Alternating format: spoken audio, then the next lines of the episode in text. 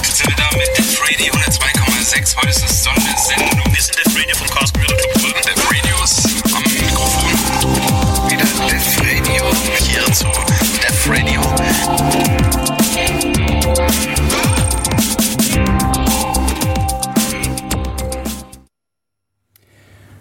Und damit herzlich willkommen zu Def Radio live auf Radio Free FM der 102,6 Megahertz in Ulm. Ich bin Matto, mit mir im Studio heute ist Ricky. Hallo. Hi. Ähm, ja, es ist mal wieder soweit, äh, neue Sendung im neuen Jahr. Und unser Thema heute wird sein maschinelles Lernen. Und ihr könnt live mitmachen. Am besten funktioniert das immer über den IRC-Channel. Äh, wir sind noch im IRC unterwegs und zwar, wenn ihr einen IRC-Client noch irgendwo rumliegen habt, dann könnt ihr einfach über den Server irc.in-ulm.de ähm, den Channel finden, der da heißt Raute Dev Radio. Ähm, falls ihr gerade keinen Client installiert habt, könnt ihr auch den Web-Client des Bürgernetzes verwenden, das webirc.im-ulm.de und auch da sind wir natürlich im Channel Raute Dev Radio. Ja, bevor es losgeht mit dem eigentlichen Thema, ähm, gibt's, äh, habe ich gerade eine interessante News gelesen von, von gestern. Und zwar habe ich gerade die Überschrift gesehen, geschützte E-Mail. Lavabit meldet sich zurück. Und ja, vielleicht erinnert sich der eine oder andere ähm, noch, noch an Lavabit. Und zwar kam das damals in Gespräch hauptsächlich äh, mit dem Aufkommen von Edward Snowden. Und zwar ist LavaBit oder war LavaBit damals ein äh, E-Mail-Provider, der auch geschützte und verschlüsselte E-Mails angeboten hat, also der gewisse Schutzstandards ähm, ja, vorgelegt hat. Und äh, ja, offenbar hatte auch Edward, Edward Snowden da einen Account und der Dienst wurde dann von äh, von der NSA sollte er gezwungen werden, die Daten äh, und E-Mails offen zu legen, ähm, hat dagegen aber angekämpft und im, im Laufe des Ganzen hat äh, LavaBit dann, dann dicht gemacht, also hat praktisch die Firma geschlossen. Ähm, vor, über Nacht waren praktisch alle E-Mails unzugänglich. Das war tatsächlich auch ein großes Problem. Also ich kenne auch einige Leute, die ähm, die E-Mails über diesen Dienst verwendet haben. Weiß nicht, hast du da, hast du da mal was gehabt bei LavaBit? Also ich hatte also auch einen hatte, Account. Ich hatte da auch einen Account gehabt. Aber ich habe den nicht so aktiv benutzt gehabt. Das war mehr so aus Interesse, ähm, wie die, wie, wie sie das machen und wie das macht es. Äh, ja, weiß nicht, war, war, das dann für dich schwierig, wenn was du viel benutzt, den, den Account? Ich habe den auch nicht so viel benutzt. Also da nicht viel. Also ich habe es mal ein bisschen rumprobiert. Aber so viel benutzt habe ich den Account gar nicht. Genau, ja, ging mir auch so, aber ich habe äh, kenne auch irgendwie Leute, die, die da deutlich mehr drin hatten und das also weiß nicht, was ich mal vorstelle. Also E-Mails werden ja doch noch relativ viel verwendet und sich jetzt vorzustellen, dass einfach über Nacht einfach kein Zugriff mehr darauf möglich ist, äh, kann schon durchaus problematisch sein. Es war aber eben damals keine andere Möglichkeit. Es gab auch Interviews mit dem Lavabit-Betreiber ähm, zu der Sache. Und eins davon habe ich gesehen gehabt, damals, ähm, 2013 war das. Und ähm, Genau, und da hat man, da, da, war auch immer der Anwalt mit dabei und man hat schon gesehen, dass das war sehr schwierig, was sie überhaupt sagen durften.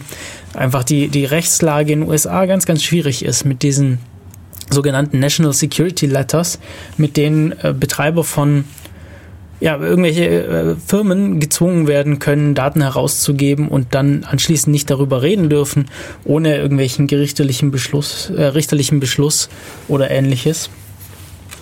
Und wir haben das ja schon öfter mal hier in der Sendung angesprochen.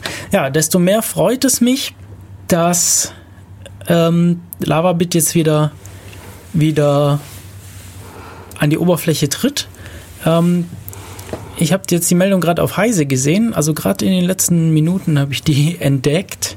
Er kam zwar schon gestern raus, aber ich habe sie gerade erst gesehen. Und ähm, Heise schreibt hier, dass sie außerdem noch eine neue Architektur haben, die noch zusätzlichen Schutz bieten. Zum Beispiel seien jetzt mittlerweile Metadaten geschützt, die offenlegen würden, wer mit wem kommuniziert. Ähm, das ist sehr, sehr spannend, weil der Schutz von Metadaten, wir haben das insbesondere bei der, unserer Sendung über Messenger schon ähm, diskutiert, ist sehr, sehr schwierig. Also sehr, sehr schwierig irgendwie zu verschleiern, wer kommuniziert mit wem, äh, welche Datenmengen, äh, wie oft und, und solche Sachen. Und ich bin jetzt gerade mal auf, auf die Website von Lavabit, lavabit.com gegangen. Und da gibt es auch eine Nachricht. Ähm, vielleicht lese ich die einfach mal vor. Die ist natürlich auf Englisch. Ich werde die nachher anschließend so grob versuchen zu übersetzen. Ähm, aber ich finde es wahnsinnig spannend. Deshalb will ich dem gerne ein bisschen Zeit hier widmen. Und zwar ist die Nachricht vom 20. Januar. Das war heute ist der 22. Ähm, also von Donnerstag, wenn ich das richtig sehe. Und zwar schreibt hier äh, Leda Levison, ich weiß gar nicht, wie man das ausspricht, ähm, der Besitzer von, von LavaBit. Um, ähm, fellow citizens and LavaBit users, today is Inauguration Day in the United States. Okay, dann war es wohl Freitag, weil Inauguration Day, also die, die Amtseinführung von Präsident Trump, war ja am Freitag. Also today is Inauguration Day in the United States, the day we enact one of our most sacred democratic traditions, the peaceful transition of power. Regardless of one's political disposition, today we acknowledge our shared values of freedom, justice, and liberty as secured by our Constitution. This is the reason why I've chosen today to relaunch LavaBit.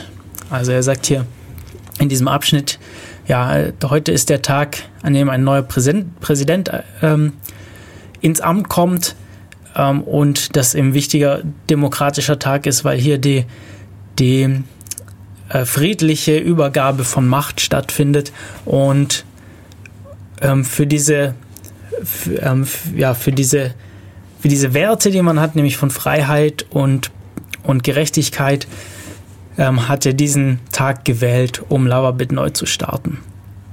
Und ich glaube, ich übersetze, versuche das gleich mal hier so on the fly so ein bisschen weiter zu übersetzen. Ist vielleicht ein bisschen einfacher. Ähm, genau, er schreibt weiter, in August 2013 wurde er eben gezwungen, eine Entscheidung zu treffen. Entweder die äh, praktisch die Rechte seiner Kunden zu verletzen oder seine Seite abzuschalten. Und er hat sich eben dafür für diese Abschaltung entschieden. Und ähm, schreibt hier weiter, dass sich vieles verändert hat seit, der, seit dieser Entscheidung, aber ähm, nicht, ja, also da nicht, nicht viel zum Guten eigentlich. Und ähm, jetzt lesen wir hier mal weiter. Er schreibt weiter, dass er ein, eben eine neue Generation von E-Mail Privacy und Security einführen möchte. Und er hat 2014 Kickstarter-Funding gehabt, das hatte ich auch irgendwie gar nicht mitbekommen. Tai, hast du da irgendwas äh, mitbekommen gehabt, dass äh, LavaBit-Gründer äh, auf Kickstarter unterwegs war? Er habe ich auch nichts mitgekriegt. Ist irgendwie vollkommen an mir vorbeigegangen, das war wohl schon 2014. Und da hat er das Dark Internet Mail Environment ähm, entwickelt. Ein Ende-zu-Ende verschlüsselter Standard. Und ähm, und außerdem Free and Open Source Mail Server. Und ich vermute, basierend darauf wird jetzt eben dieser neue. Ach, Darkmail jetzt. Ge genau, wird jetzt dieser neue äh, E-Mail-Dienst betrieben. Und ja, wer da Interesse dran hat, kann sich da mal weiter ein bisschen einlesen, auf die Webseite schauen. Und dann gibt es auch weitere äh, Unterseiten, die die Funktionsweise erklären. Das wäre vielleicht gerade auch nochmal eine Idee für eine, für eine weitere Sendung. Ähm, freut mich auf jeden Fall sehr, dass der Dienst wieder da ist. Es gibt natürlich immer noch, also es ist natürlich immer noch schwierig, sowas zu betreiben, ja, oder sich auch zu entscheiden. Das ist, natürlich war LavaBit irgendwie nicht, nicht der einzige äh, mhm. Service Provider, zu dem man, zu dem man gehen könnte. So Proton Mail gibt es da, die sind, also der. Genau, auch dazu gibt es übrigens News gleich. Ah. ähm, ja, also Pro Proton Mail. Ich habe mir das mal angeschaut, ähm, ist vor einigen Monaten, ich glaube Frühjahr oder sowas, 2016 gestartet, wenn ich mich nicht irre. Mhm. Zumindest mit dem öffentlichen Teil. Davor war das irgendwie noch im Beta-Test. Ähm, hast du das mal ausprobiert?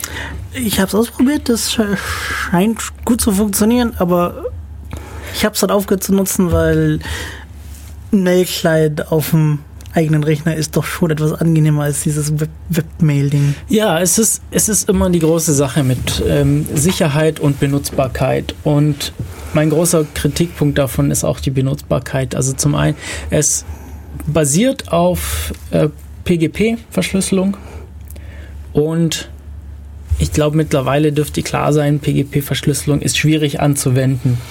Man braucht sehr viel Wissen dafür. Gut, Sie haben das Ganze möglichst gut in Ihrem, in Ihrem Webclient eben mit integriert und versteckt, sodass man sich da nicht drum kümmern muss. Aber dann ist halt wieder die Frage mit der Sicherheit. Wo sind die Schlüssel gespeichert? Ähm, lauter solche Sachen. Und ja, in dem Fall braucht, braucht man, um, wenn ich jetzt mit dir ähm, sicher kommunizieren möchte, dann brauchen wir beide so einen Proton-Mail-Account. Genau. Und das ist bei E-Mail einfach nicht mehr realistisch. Also, dass, dass du für einen E-Mail-Dienst Hm. ähm, Leute dazu bringst, einen Client zu verwenden, nur damit, nur damit ähm, man sich irgendwie sichere Mails schreiben kann, das ist einfach nicht realistisch.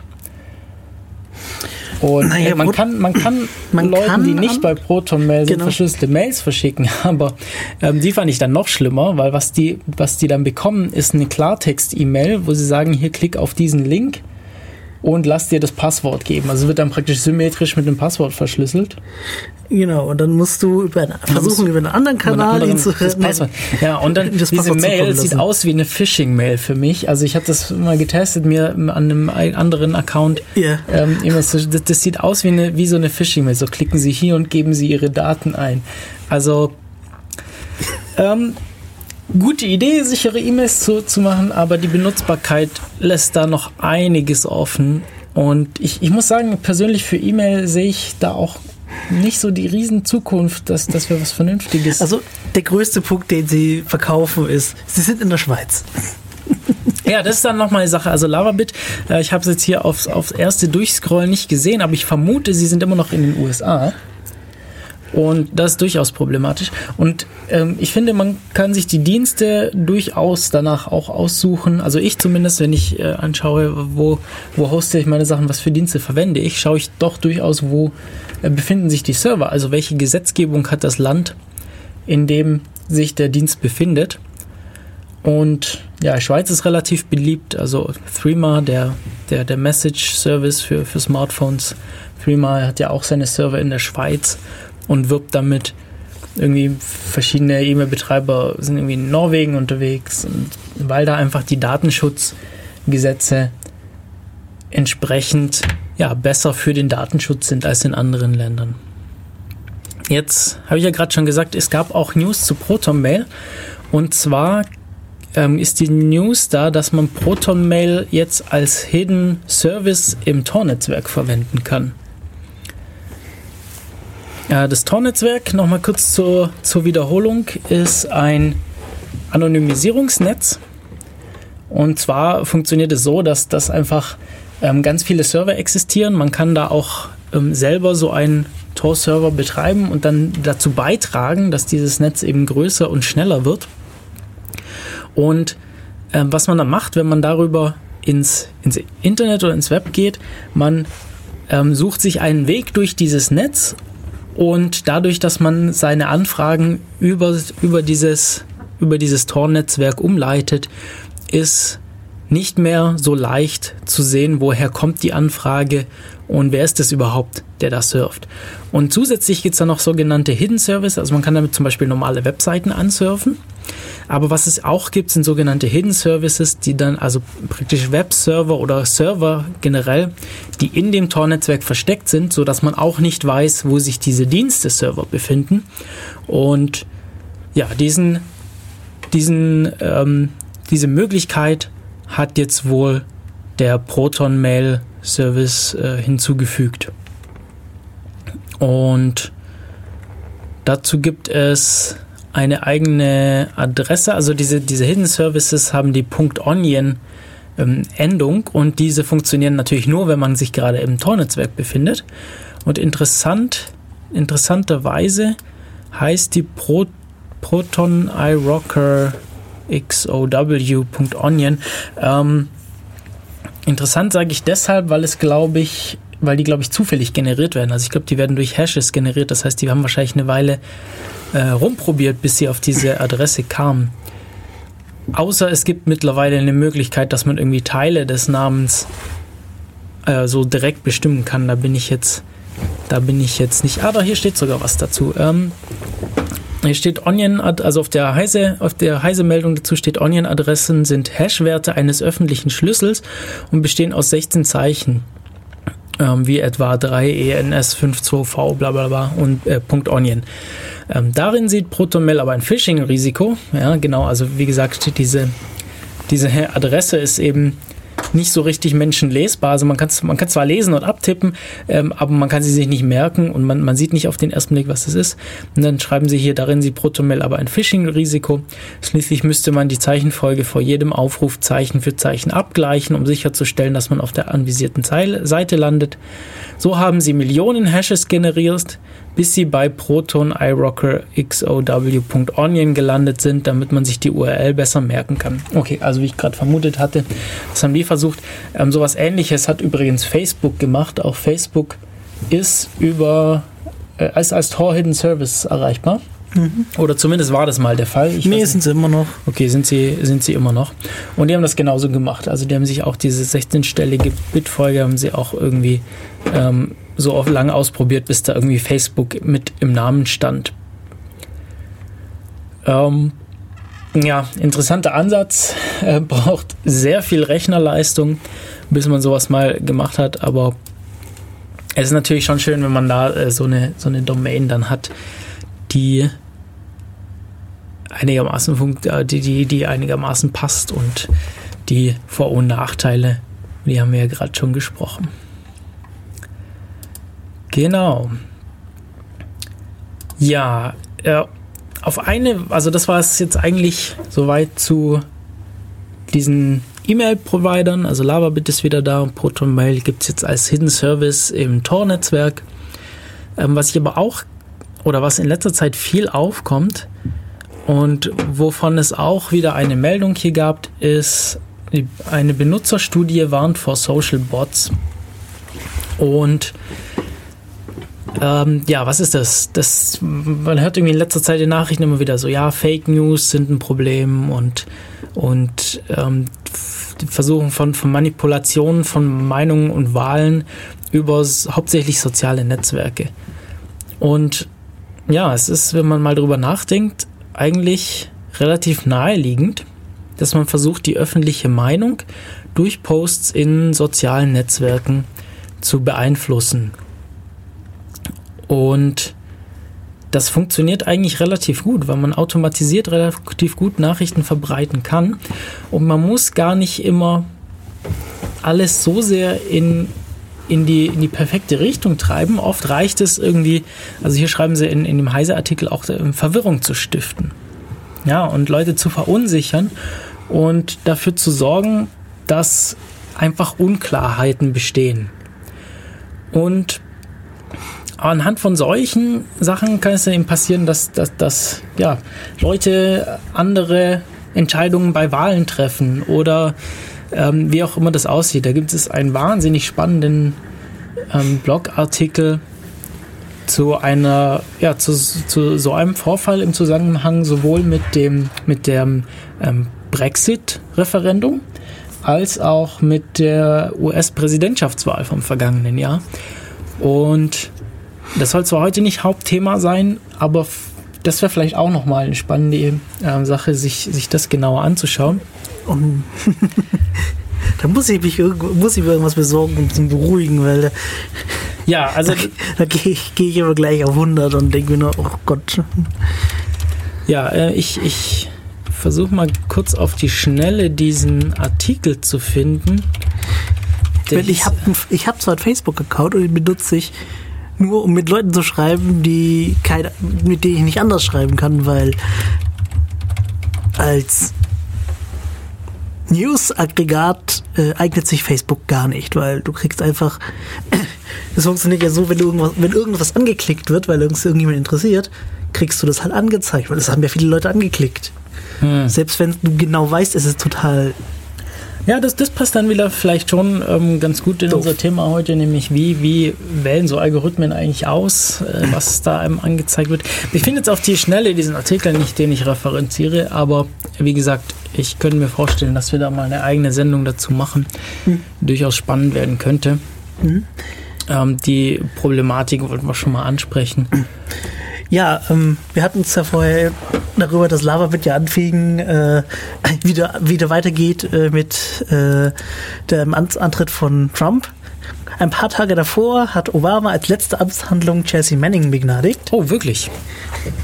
Das ist mir irgendwie auch, ja, ich habe ich hab in letzter Zeit die Nachrichten so ein bisschen ignoriert. Also das ich, war schon so, zugeben. das war schon so ein Ding so, okay, Trump wird jetzt Präsident. Und bevor ich gehe, mache ich jetzt was richtig Geiles. Ähm, sehr cool. Gut, das ist doch mal äh, durchaus eine positive Nachricht von diesem Amtswechsel. Genau. Ähm, Hast du noch, hast du noch weitere Sachen, die du loswerden möchtest an Neuigkeiten? ähm, ja, ähm, ich habe noch dieses Vodafone-Dings. Was, was war mit Vodafone? Also Vodafone hat äh, einen, sagen wir mal, umstrittene Werbestrategie verwendet. Hat verwendet, also machen sie nicht mehr. Ähm, sie haben nämlich so Post geschrieben, was ja normal ist. Steht auch, auch überall dran, von, dass es von denen kommt. Aber das hat halt so dieses typische graubeige Farbe und diesen Stempel, wie du halt Zustellversuch, was es so ein bisschen offiziell aussehen lässt, so vom, Mhm. von Behörden und so. So Bußgeldbescheid oder so ähnlich. Ja. Ja, man sieht gerade so ein Bild davon. Also wer, wer es sehen will, heise.de, gerade auf der aktuellen Seite ist es noch zu sehen. News vom 20.01. Und ja, sie sagen ja, DVB, der analoge Standard DVB-T wird abgeschalten. Host, ähm, dass das nicht zusammenpasst, äh, lassen wir mal beiseite. ähm, ja, es wird abgeschalten, ja, aber sie versuchen halt Leute damit dazu zu bringen, sich einen Kabelanschluss zu holen. Hm. Ja, also nicht die feine Art, seine Kunden anzusprechen oder äh, ja, Genau, also- zu machen. Sie wurden natürlich sofort konfrontiert ähm, von irgendwen, haben ein Statement rausgebracht und gesagt, ja, sie lassen es bleiben und außerdem korrigieren sie äh, die korrigieren sie ähm, den Satz analoges Fernseh, analoge Fernsehdienst DVB-T. Alles klar. Na gut. Ich glaube, dieses Thema können wir, glaube ich, dann damit abschließen. Ja. Ist klar nicht so toll. Ähm, Mhm. Sehen wir dann noch? Gibt es noch mehr? Äh, Ansonsten können wir auch zu Nichts unserem normalen Thema Nichts übergehen. Interessantes, Also es gibt eigentlich immer noch irgendwie weitere Mails, aber wie immer gibt es ja nur so eine Auswahl von hauptsächlich den Sachen, die uns gerade interessant vorkommen für weitere Nachrichten. Sucht ihr natürlich die entsprechenden weiteren Quellen auf. Ja, dann würde ich sagen, bevor wir zum Thema übergehen, machen wir auf eine kurze Musikpause, dass man sich so ein bisschen drauf einstimmen kann. Und ich habe ähm, in letzter Zeit seit längerem mal wieder so ein bisschen Diablo Swing Orchestra gehört. Ähm, der ein oder andere kennt die Musik vielleicht noch aus unseren Sendungen oder ähm, hört vielleicht selber Diablo Swing Orchestra. Ähm, das Diablo Swing Orchestra ist eine schwedische Band, die so relativ die moderne, rockige Musik machen ähm, mit teilweise modernen und teilweise äh, traditionellen Instrumenten, wie so Cello, also so Streichinstrumente und aber natürlich auch Schlagzeug, Gitarre und so weiter und so fort. Und mir ist heute erst aufgefallen, die haben eine, schöne, interessante Background-Story. Und wenn wir gegen Ende der Sendung noch Zeit haben, will ich da vielleicht noch ein bisschen drauf eingehen. Aber bevor wir das machen, will ich gern zum eigentlichen Thema der Sendung kommen, nämlich zum maschinellen Lernen. Und bevor wir damit anfangen, gibt es jetzt aber erstmal den ersten Song von Diablo Swing Orchestras erstem Album von 2009, The Butcher's Ballroom. Ähm, dieses Album ist übrigens freie Musik und zum Beispiel verfügbar auf jamendo.com, falls ihr das hören möchtet. Äh, ja, viel Spaß damit und bis gleich bei der Radio.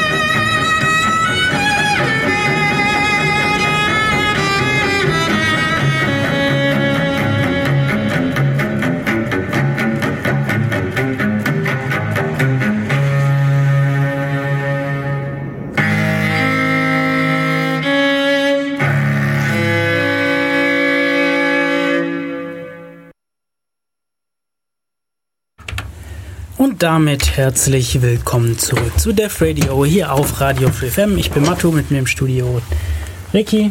Hi. Hallo. Und unser Thema heute, nachdem wir doch relativ ausführlich noch über die News besprochen hatten, ist maschinelles Lernen, aber wir haben doch noch was, was wir dazwischen schieben wollen. Und zwar so ein bisschen eine, eine Anfrage in eigener Sache. Ähm, wenn ihr Ideen für Themen habt, am besten vielleicht noch mit einem äh, passenden Gesprächspartner. Also wenn ihr selber euch mit irgendeinem spannenden äh, Thema auseinandersetzt und denkt, ja, vielleicht äh, könnte das ganz gut mal in so eine Podcast- oder Radiosendung passen. Oder wenn ihr jemanden kennt, der sich äh, mit so Themen auseinandersetzt, die gar ganz gut passen würden, äh, schickt uns doch eine Nachricht auf äh, Twitter zum Beispiel. Da sind wir at dev-radio oder per E-Mail ist radio.ulm.ccc.de. Äh, wir wären, wir sind eigentlich immer auf der Suche und interessiert an spannenden Themen. Oder was auch ähm, super interessant wäre, wäre, wenn wir noch ein bisschen Unterstützung in der Redaktion bekommen könnten. Und zwar, äh, ja, wenn ihr, wenn ihr Lust habt, könnt ihr, ihr zum Beispiel einfach mal beim CCC beim Montagstreff vorbeikommen. Teil, bist du da gerade immer äh, regelmäßig oder Aktuell ich hab, weniger. Ich habe hab montags immer nicht so viel Zeit, aber da könnt ihr Leute ansprechen. Also auf unserer Website ulm.ccc.de gibt es die entsprechenden Infos zum Montagstreff. Oder ihr schreibt uns auch wieder eine Mail oder Twitter-Nachricht oder sowas, wenn ihr, ähm, wenn ihr also mal zugehört habt und gedacht habt, so ja, äh, das könnte ich mir mal vorstellen, mich ins Radio zu setzen, äh, mich so ein bisschen mit Leuten zu unterhalten. Ähm, sei das vielleicht auch nur mal für, für irgendwie ein paar Sendungen oder wie auch immer. Oder wenn ihr Interesse hättet, sowas mal, mal öfter zu podcasten, dann meldet euch einfach bei uns. Ähm, wie gesagt, Kontaktadressen auf, auf ähm, devradio.de oder ulm.ccc.de. Da könnt ihr uns dann erreichen und die entsprechenden Infos finden, wie ihr uns erreichen könnt. So, jetzt aber, wie versprochen, tatsächlich zum Thema.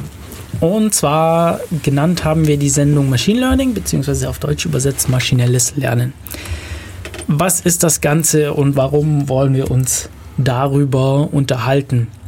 Ja, die Idee kam so ein bisschen, kam mir so ein bisschen, weil ich mich gerade ähm, ja, bei der, in der Uni ein bisschen damit beschäftige mit dem Thema. Und so, wenn man das so hört, dann ist es irgendwie doch alles noch so ein bisschen Magie. Ähm, Tai, wie viel, wie viel Erfahrung hast du mit maschinellen Lernen bisher so? Eigentlich. Hast du irgendwelche Vorlesungen dazu gehört? Vorlesungen habe ich gar keine gemacht. Ich weiß, was, dass einige Sachen sowas ähnliches verwenden. Genau. Und es stört mich, dass bestimmte Sachen einfach passieren. genau, also aber ich glaube, wahrscheinlich kannst du bestätigen, dass sich das alles noch ein bisschen irgendwie Magie anfühlt. Man, man weiß halt nicht so recht, was, was ist das, was passiert da und, und wie funktioniert das Ganze. Und um, ja, um da so ein bisschen, so ein bisschen Licht ins Dunkel zu bringen, ähm, dachte ich, machen wir heute unsere Sendung drüber. Allerdings muss ich gleich als kleine Warnung mit angeben, teilweise ist es auch alles ziemlich magisch, was da passiert. Aber großteils ist das eigentlich auch gar nicht so unverständlich. Ja, was ist maschinelles Lernen? Eigentlich bedeutet das nur, dass man aus der Beobachtung von Beispielen, also aus dem, aus dem, aus, aus Erfahrung neues Wissen generiert. Also ähm, entweder versucht man aus der Beobachtung von, von Datensätzen irgendwelche Erkenntnisse über diese Datensätze zu gewinnen.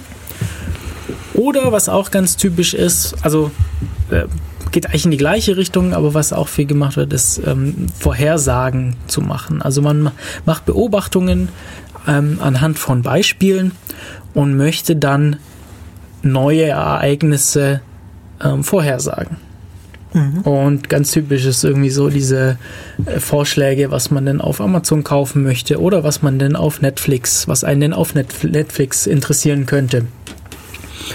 Und da gibt es aber äh, noch viel, viel, viel, viel mehr Beispiele. Ja, ich habe gehört, es gibt so ähm, welche die wollen äh, insbesondere so die Finanzbranche möchte halt irgendwie ihre Leute einsparen und sagen sie, wir trainieren jetzt einen Bot, äh, der jetzt entscheidet, ob Person kreditwürdig ist oder nicht. Ja, also zum einen das Einsparen, wie du, wie du schon sagst, aber zum anderen, weiß nicht, also gerade bei, bei so, bei so ähm, Handel mit, mit Wertpapieren und so, da geht es ja um, um irgendwie ganz kurze Zeitspannen, wo das wichtig ist, irgendwie schnell zu entscheiden. Und äh, Menschen sind nicht besonders gut darin, schnell zu entscheiden. Da sind Rechner einfach besser. Und ja, auch da wurde halt schon immer versucht, irgendwie Statistik anzuwenden, um hier irgendwie schnell zu Entscheidungen zu kommen. Das Ganze so schnell wie möglich zu machen. Also da geht es ja wirklich um, um wahnsinnig kurze Zeiträume. Die, die, die suchen dann ihre Server so nah wie möglich an die Trading-Dinger zu machen, nur um einige Millisekunden einzusparen. Ähm, also da, ja, da, da, da sind die Zeiträume dann schon richtig, richtig klein. Äh, wolltest du gerade dazu noch was sagen? Na, wir haben übrigens schon einen Themenvorschlag bekommen, sehe ich gerade. Ja, vielen Dank dafür. Äh, Driverless Vehicles, also autonomes Fahren. Ja, da ähm, haben wir tatsächlich schon so eine Sendung geplant. Allerdings muss ich da nochmal unseren Gesprächspartner dazu anstellen. Ja, zurück zum Thema äh, Machine Learning. Es ist äh, sehr umfangreich, auch das wurde gerade im Chat angemerkt. Ähm, wir versuchen uns heute mal so ein bisschen von einem Winkel dran zu nähern und wir kriegen da natürlich das nicht allumfassend besprochen, aber zumindest so ein bisschen. Ich würde sagen, wir versuchen das so ein bisschen von unten aufzubauen. Und zwar ähm, kann man die eine sehr beliebte Art, de, solche Masch äh, Algorithmen, die maschinelles Lernen betreiben, zu kategorisieren, ist sie danach einzuteilen, wie sie lernen. Und wie gesagt, alles, mhm. ihr müsst euch ähm, immer im Hinterkopf behalten, das gesamte Lernen basiert darauf, wir haben irgendwie irgendwelche Daten. Vielleicht sollten wir da auch mal irgendwie konkrete Beispiele nehmen. Ähm, für, für ein ganz einfaches Beispiel könnte sein, irgendwie, wir haben, äh, wir haben Informationen zu einer Menge von Personen, also von, von menschlichen Personen und uns interessiert vielleicht irgendwie der Zusammenhang zwischen der Größe und dem Gewicht dieser Person und haben jetzt irgendwie so eine große Tabelle, wo drin steht Person 1 ähm, wiegt so und so viel Kilo und ist, also ist irgendwie 175 Zentimeter groß und wiegt irgendwie 65 ähm, Kilo und Person 2 ist eben so und so groß und wiegt so und so viel Kilo. Und da haben wir jetzt eine äh, große Datenbank. Das wäre ein Beispiel für, für einen einfachen Datensatz. Andere Sachen, ähm, zum Beispiel bei in Netzwerken wird das gerne eingesetzt, um, um Analysen über, über Netzwerkverkehre zu machen, also Computernetzwerke. Und da könnte man jetzt als so einen Datensatz hernehmen, so, äh, ähm, aus einem ein Datensatz könnte irgendwie bestehen oder ein Sample, also so ein, so ein Beispiel aus so einem Datensatz könnte bestehen aus, ähm, wie groß ist das aktuelle Paket, ähm, welchen, welchen Dateityp transportiert ist, oder welche Art von Daten transportiert es, wann wurde das geschickt, zu welcher Uhrzeit, ähm, gehören da noch andere Pakete dazu, ähm, von, von welcher IP-Adresse kommt es, an welche IP-Adresse kommt es, welche Ports sind da beteiligt. Und da hätte man jetzt ein etwas höherdimensionalen Datensatz. Also wenn ich heute über Dimensionen spreche, ähm, die, die, Dimension ist eigentlich nur die Anzahl der, ähm, der Features, die man hat. Und ein Feature ist einfach etwas, ähm, was, was man beziffern kann. Also jetzt wird zum Beispiel das Gewicht wäre ein Feature ähm, einer Person, das Gewicht, das Alter einer Person, die Größe einer Person, das wären alles Features. Und je, jedes davon, also je jedes davon ist eben eine entsprechende Dimension, wenn wir das dann als, als Eingabe für so einen Algorithmus verwenden. Und mhm. ja, irgendwie Gewicht und Größe, jetzt ein zweidimensionaler Datensatz. Ähm, oft haben die aber viel, viel mehr Dimensionen, Dimensionen solche, solche Sachen. Und genauso kann dann die Ausgabe mehrere Dimensionen haben unter Umständen. Ähm, oft ist es aber auch irgendwie nur eine. So. Ähm, wie lernen jetzt solche Algorithmen? Also die so eine ganz so eine Unterscheidung, die man gerne macht, ist nach der Art, wie sie lernen und ähm, eine, die oft zuerst genannt wird, ist das sogenannte Supervised Learning oder auf Deutsch überwachtes Lernen. Ähm, gucken genau. Und beim überwachten Lernen funktioniert das Ganze so, dass wir so einen Beispiel, also so einen Lern-, äh, einen Trainingsdatensatz haben. Also vielleicht mhm. nochmal kurz zum Ablauf, wie, wie sowas, wie so ein Algorithmus trainiert wird. Wir haben da immer ähm, einen, einen Trainingsdatensatz, der praktisch als Beispiel herhalten muss. Ähm, typischerweise gibt es dann noch einen weiteren, mit dem man dann testet, wie gut das Training funktioniert hat, also ob, mhm. das, ob er auch richtige Vorhersagen machen kann. Und anschließend wird er dann in Einsatz gebracht und dann hat man irgendwie den, den Production-Datensatz, keine Ahnung, wie auch immer, ähm, wo das dann tatsächlich angewendet wird. Und ähm, genau. Und beim überwachten Lernen haben wir für diesen Trainingsdatensatz jetzt sowohl die Eingabedaten als auch das korrekte Ergebnis. Also wir wissen, prakt wir wissen praktisch vorher, für, diesen, für dieses Sample ähm, gibt es also folgende Eingabedaten, erwarten wir folgendes Ergebnis. Und der Algorithmus bekommt das mitgeteilt. Also der bekommt beim überwachten Lernen bekommt er praktisch das Ergebnis mitgeteilt. Das ist die eine Möglichkeit. Äh, die andere Möglichkeit beim überwachten Lernen, das ist insbesondere bei neuronalen Netzen so, ähm, die bekommen das, ähm, den, das Sample berechnen das Ergebnis und dann mhm. schauen wir, wie groß ist denn der Fehler, den der, den der Algorithmus gemacht hat. Und anhand dieser Größe wird dann wird, werden dann die Parameter so angepasst, dass der Fehler nicht mehr so groß ist, solange bis das Ganze irgendwie passt. Das ist also überwachtes Lernen. Mhm. Und was macht man mit über, ähm, so, äh, was sind typische Probleme, die solche Algorithmen lösen können? Ähm, ganz typisch ist die äh, Klassifizierung von Sachen. Also wir geben denen irgendwelche äh, Daten und das sagt dem, das ist folgende Klasse. Also es könnte sein, ähm, wir geben dem Bilddaten von handschriftlich geschriebenen Buchstaben und wir haben ähm, pro Buchstaben, der rauskommt, eben eine Klasse. Also wir wollen wissen, ist das ein A, was da steht, ist das ein B, ist das ein C? Und so haben wir unsere ähm, ja, 26 Buchstaben mit den entsprechenden, also das dann jede, jedes davon ist eine Klasse. Und ähm, so wäre das ein, ein Klassifizierungsproblem. Oder wahnsinnig gerne angewendet zur Klassifizierung auch bei, bei Spam-Erkennung. Also Spam-Erkennungsalgorithmen kann man auch trainieren, wenn man irgendwie in seinem E-Mail-Programm anklickt, so diese Mail war Spam, dann gibt man dem praktisch dieses, gibt man dem Lernalgorithmus dieses Label, dass man sagt, so ja, das hier ähm, ist jetzt eine E-Mail, die als Spam erkannt werden soll. Und da hätten wir jetzt die Ausgabeklassen Spam oder kein Spam. Mhm. Und genau. Ähm, das ist eigentlich so die, die Hauptsache bei, bei überwachten Lernen. Ja, neben überwachten Lernen gibt es dann auch das unüberwachte Lernen. Der Unterschied ist einfach, wir, der Algorithmus kennt nicht die, das gewünschte Ergebnis, das rauskommen soll. Solche Probleme hat man irgendwie häufig. Man bekommt irgendwelche echten Daten und möchte daraus irgendwelche Erkenntnisse gewinnen und vielleicht irgendwelche, irgendwelche Strukturen erkennen. Äh, man, man hat aber zum Beispiel jetzt, wenn man jetzt irgendwie so, so Klassen daraus ableiten möchte, man weiß aber nicht vorher das korrekte Ergebnis, sodass man das ähm, mit dem überwachten Lernen lösen könnte. Und auch dafür gibt es Algorithmen, die versuchen dann eben nicht äh, solche solche Zusammenhänge zu, zu lernen. Also sie versuchen auch Zusammenhänge zu lernen, aber nicht anhand von, den, von diesen ähm, Beispielergebnissen, sondern die versuchen diese aus den Daten selber abzuleiten. Und ganz typisch sind da äh, Clustering-Algorithmen, die, zum, die versuchen anhand von Ähnlichkeit Gruppen zu erstellen. Also man mhm. bekommt irgendwelche, man hat eben diese, diese Input-Features wieder und die versuchen die dann so zusammen zu gruppieren, ähm, anhand dessen, wie ähnlich die, sie, die sie sich sehen. Mhm.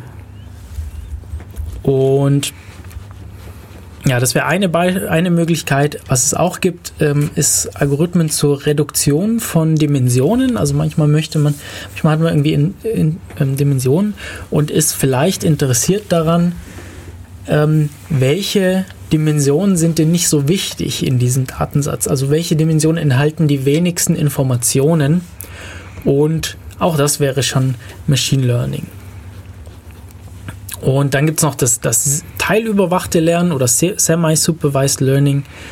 Ähm, hier ist einfach die Sache, wir haben einen Datensatz und wir haben nur teilweise Labels dafür. Also Labels, diese, also die korrekten Ergebnisse ähm, bezeichne ich jetzt hier mit, mit Labels. Mhm. Und wir haben irgendwie nur teilweise ähm, korrekte Labels dafür. Und ähm, die, mit den anderen Daten da muss der Algorithmus dann selber äh, klarkommen und auch hierfür gibt es, gibt es wieder Algorithmen, die mit sowas, die mit sowas umgehen können. Und auch das sind wieder ähm, gerne so Klassifizierungsalgorithmen zum Beispiel. Mhm. Ähm, man könnte sich jetzt vorstellen, wir wollen äh, in so einem, in so einem Netzwerk-Trace, also wir haben so Traces von, von Internetverkehr mit den einzelnen äh, IP-Paketen und wollen anhand von diesem erkennen, sind da vielleicht irgendwelche Angriffe ähm, drin oder nicht. Und dann schauen wir uns irgendwie vielleicht ein paar an, irgendwie ein Teil von diesem, also ein großer Datensatz. Wir können irgendwie nicht jedes Paket manuell anschauen, aber wir schauen uns irgendwie einen bestimmten Prozentsatz an um, und stellen jetzt irgendwie fest, ja, der sollte normal sein und dann sagen wir dem Algorithmus, ja, das ist irgendwie normal. Und er versucht dann von dem Rest irgendwie zu schauen, was weicht so stark von diesem Normalfall ab, ähm, dass es äh, eine sogenannte Anomalie sein könnte und so eine Anomalie könnte darauf hinweisen, dass es vielleicht irgendwie ein Angriff ist oder etwas, was äh, nicht so oft vorkommt. Das habe ich, davon habe ich schon mal gehört, aber irgendwie äh, war das, was ich dabei gehört habe, irgendwie immer so, du kannst keinen sauberen Datensatz finden, weil ja, das, das Internet immer noisy ist. Das ist ein großes Problem, genau. Also für, für, für solches Training, also gerade bei so überwachten Lernen, braucht man natürlich, braucht man natürlich saubere Daten, wie du gerade sagst. Und da, da gibt es wahnsinnig viele Schwierigkeiten dann in der Praxis. Aber ich glaube, das, das geht vielleicht fast ein bisschen zu weit für diese Sendung. So schaut man sich das hier an. Aber es ist auf jeden Fall ein spannendes Thema. Ähm, wie bekommt man das hin, dass man da was Vernünftiges. Es gibt Themen, die sind, die sind so spannend, dass man extra früh aufsteht. ja, es gibt noch weitere Lernverfahren. Das bestärkende Lernen oder Reinforcement Learning, das ist so ein bisschen abgeguckt aus der Natur. Irgendwie so, wenn man seinen Hund trainiert, dann kann man eben solches, solches Reinforcement Learning verwenden, indem man immer, wenn er was macht, was er was soll, was gut ist, ihn dafür belohnt. Also man sagt Sitz und wenn er sich hinsetzt, bekommt er ein Leckerli und wenn nicht, dann halt nicht. Und ähm, dadurch wird, das, wird irgendwie dieses gute Verhalten bestärkt durch diese Belohnung. Und genau auf diese Art und Weise kann man auch, kann man auch ähm, Algorithmen schreiben. Die, das funktioniert dann so, dass man sich praktisch einen Agenten, einen sogenannten Agenten ähm, programmiert oder auch Agent auf Englisch und der hat die Möglichkeit, Aktionen auszuführen. Das ist dann meistens irgendwie eine übersichtliche Anzahl von Aktionen. Ähm, als, als, als, als Beispiel könnte man vielleicht einen nehmen, einen, also so einen, einen Agenten nehmen, der sich auf einem Spielfeld befindet. Auf diesem Spielfeld sind vielleicht irgendwie noch Hindernisse und dann sind da irgendwie ähm, Äpfel und Birnen verteilt auf diesem Spielfeld und das Ziel soll sein, dass er lernt, dass Äpfel gut sind, aber Birnen soll er bitte links liegen lassen und seine Aktionen werden dann irgendwie vorwärts bewegen, links, rechts, zurück und den Gegenstand aufnehmen, der da liegt und dann kann er noch ähm, dann kann er noch unterscheiden, ob es ein Äpfel oder eine Birne ist, vielleicht anhand der Farbe oder wie auch immer. Mhm. Und und dann fängt er, äh, ähm, jetzt, jetzt programmiert man nicht explizit, was er machen soll, man, sondern er fängt jetzt dann erstmal an, zufällig diese Aktionen auszuführen, die ihm, die ihm zur Verfügung stehen. Er fängt jetzt an, so an, sich wild durch die Gegend zu bewegen und irgendwelche Gegenstände aufzunehmen. Und immer wenn er einen korrekten Gegenstand, also so einen Apfel aufnimmt, dann wird er belohnt, dann wird dieses Verhalten im Pro, im, ja, durch Parameter verstärkt. Also diese Aktionen, die dazu geführt haben, dieses Verhalten, aus, äh, dieses Verhalten an den Tag zu legen, die werden, die werden praktisch belohnt und verstärkt. Und, und umgekehrt kann man es auch so machen, dass man ähm, so schlechtes Verhalten bestraft. Das ist eigentlich das gleiche Prinzip. Und ähm, über die Zeit sollte dieser Agent sich dann eben nur noch so verhalten, dass er eben überwiegend Äpfel aufnimmt und keine Birnen. Das ist natürlich ein, ein bisschen konstruiertes Beispiel, aber ähm, zum Beispiel ist sowas relativ relevant für, für äh, Roboter, weil das so ein Roboter könnte so ein Agent sein und um denen so eine Aufgabe zu geben, in einer Umgebung, die wir nicht von vornherein kennen und direkt beschreiben können, kann sowas ganz nützlich sein. Also gibt es ähm, mhm. Da gibt es Versuche, das auf diese Art und Weise zu, zu lösen. Das ist nicht die einzige Art, sowas zu lösen. Ähm, ich sag jetzt, möchte jetzt auch nicht so Spekulationen darüber anstellen, ob das die beste Art ist oder ob es da nicht vielleicht äh, bessere Möglichkeiten gibt, umzugehen, aber es ist eine Möglichkeit. So, jetzt bin ich hier gerade auf der Wikipedia-Seite zum maschinellen Lernen und hier ist noch ein Ansatz, das Active Learning oder aktive Lernen, das mir bisher noch nicht so untergekommen ist. Ähm, aber der Vollständigkeit halber, was hier steht, wollte ich das einfach mal noch hinzufügen. Und zwar steht hier, der Algorithmus hat die Möglichkeit für einen Teil der Eingaben die korrekten Ausgaben zu erfragen. Also wir haben die Labels, beziehungsweise wir generieren die dann, wenn der Algorithmus danach fragt. Ähm, und der Algorithmus entscheidet aber selbst, welche Fragen er stellen muss, um möglichst hohen Informationsgewinn zu haben. Also die, die, die Raffinesse ist, dürfte dann daran liegen, irgendwie zu entscheiden, in welchen Parametern liegt der größte Informationsgehalt, um das vorhandene Problem lösen zu können. Und durchaus spannend hat sich jetzt so noch nicht gehört, ähm, aber durchaus interessant. Ja. Ähm, wir haben jetzt die Kategorisierung gemacht der Algorithmen anhand dessen, wie sie lernen. Und mhm. auch schon so ein paar Beispiele gemacht, was, ähm, was denn so typische Aufgaben für so Algorithmus sind. Ähm, die können wir jetzt vielleicht noch ein bisschen vervollständigen. Und zwar sind ganz typische Beispiele eben die Klassifizierung. Vielleicht können wir dafür auch noch ein paar Beispiele in der Praxis nehmen. Mhm. Ähm, was möchte man klassifizieren? Äh, die Handschriftenerkennung ist eine Sache, Spracherkennung ist eine andere Sache. Ähm, was auch viel gemacht wird, ist Malware-Klassifizierung, also in der Forschung von, von Schadsoftware. Mhm. Die Unterscheidung, zu welcher Kategorie von Schadsoftware gehört es, da wird es auch viel eingesetzt mittlerweile. Oder ob es überhaupt Schadsoftware ist. Ja, es ist überhaupt Schadsoftware, auch die, die Spam-Erkennung hatten wir schon angesprochen. Mhm. Und lauter solche Probleme. Oder auch in der, in der Produktion von, von irgendwelchen physikalischen ähm, äh, ja, Gegenständen, ähm, dann kann man irgendwie auch versuchen, zu, zu, also automatisch zu sortieren oder vielleicht irgendwie Müll automatisch zu sortieren oder so. All solche Sachen könnte man sich vorstellen. Ja, in und werden auch gemacht. In der Unterhaltung gab es da auch ein paar, äh, Unterhaltungsindustrie, also Spiel, Computerspiele jetzt, gibt es da auch ein paar Anwendungsfälle. Ähm, Wird selten gemacht. Also das Einzige, was ich bisher gesehen habe, ist der Go-Bot. AlphaGo. Okay. Die das auch mal. Genau, das ist jetzt halt nicht unbedingt eine Klassifizierung. Das, ähm, ja, ich weiß keine Ahnung, wo das reinfällt. Genau. Ähm, was das gewesen sein dürfte, es könnte so eine Mischung von Reinforcement Learning und irgendwie Supervised Learning sein. Das ich, ich habe ich gerade nicht so im Kopf, aber da glaube das. Im Grunde genommen. Also, man, also sie haben sie ihn gegen sich selber spielen lassen und halt. Genau, und was man eben machen kann, ist ähm, da zu schauen, so was sind die Ergebnisse aus diesen Spielen und wenn das, wenn er praktisch gewinnt oder eine hohe Punktzahl erreicht, dann kann man dieses Verhalten belohnen und so könnte man, das könnte zum Beispiel, könnte ich mir vorstellen, dass es irgendwie so Reinforcement Learning war. Ähm, könnte aber auch ein anderer Ansatz gewesen sein. Ähm, aber durchaus eine Möglichkeit.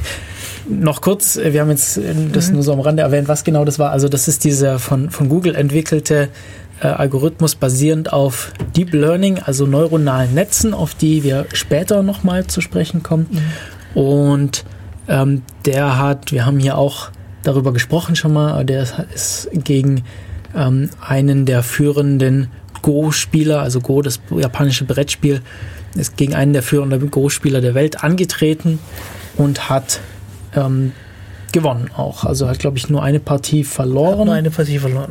Und das hat Turnier insgesamt dann gewonnen. Ähm, ja, genau, ey, stimmt. Ich habe es jetzt wieder in Erinnerung. Also, sie haben ursprünglich äh, uralte Partien, die werden ja gerne mal aufgezeichnet, so auf Papier. Das gibt ja so ein spezielles Format dafür. Ähm, das haben sie den Bot eingefüttert. Da gibt es natürlich auch ähm, schon gewisse, ob das jetzt gut oder schlecht war. Genau, also da Das schon so einen haben sie? gelabelten Datensatz. Genau. Ja. Und als sie damit fertig waren, haben sie ähm, angefangen, halt den Bot gegen sich selber zu trainieren. Ja, also so eine Art ähm, Semi-Supervisor, also teilüberwachtes Lernen. Also wir haben an, angefangen mit, mit den richtigen Labels und richtig. Genau. Dann Clustering habe ich schon angesprochen. Also man, man möchte irgendwie so feststellen, ähm, wie ähnlich sind sich verschiedene Daten. Die Dimensionalitätsreduktion habe ich schon angesprochen. Was es auch gibt, ist Regression. Ähm, da, was das bedeutet, ist relativ simpel. Und zwar haben wir ähm, Werte, die voneinander abhängen. Und wir wollen voraussagen, wenn, wenn wir einen Teil der Eingaben haben, was die, was die restlichen Ausgaben oder was die restlichen ähm, Parameter sein müssten. Und das wäre zum Beispiel Beispiel, ähm, das Gewicht einer Person hängt von der Größe ab. Oder man könnte es auch umgekehrt ausdrücken. Und ähm, man kann dann, man, man füttert das Ganze dann eben mit Beispieldaten und sagt dann, ja, eine Person, die so und so groß ist, wie viel erwarten wir denn, dass die wiegt? Oder wir können es irgendwie mit Preisen für Pizza machen. Ähm, wenn die eine Pizza, die so und so viel, äh, die so und so groß oder die so und so viel Zutaten hat, wie viel erwarten wir denn, dass die kostet bei dieser Pizza wäre? Und so, also so relativ simple Vorhersagen die eigentlich hauptsächlich darauf basieren, dass man versucht, eine Linie in diesen Datensatz zu legen, der, ähm, der dann gut passt und dann, ja, genau, also äh, Regression. Ähm, und was auch noch, äh, was auch noch versucht wird, ist Anomaly Detection, also Erkennung von Anomalien, von was ist, was ist, was passt nicht in das normale Verhalten von diesem Datensatz. Was ist überhaupt denn, also man kann auch versuchen herauszufinden, was ist überhaupt normal, was ist der Normalfall und dann eben auch zu erkennen, wenn eine neue, wenn ein neues Sample reinkommt, ist das denn normal oder ist das irgendwie sehr stark verschieden von dem, was man bisher so be beobachtet hat. Ja, das sind so ganz typische Anwendungsfälle und vielleicht machen wir jetzt eine kurze Pause und schauen dann so ein bisschen in die verschiedenen Algorithmen rein, wie die denn arbeiten. Ich würde sagen, Musikpause, bleiben wir beim Diablo Swing. Und zwar ist der dritte Song von dem Album, der da heißt Poetic Pitbull Revolutions. Und nach dem Song hören wir uns gleich wieder. Bis dann.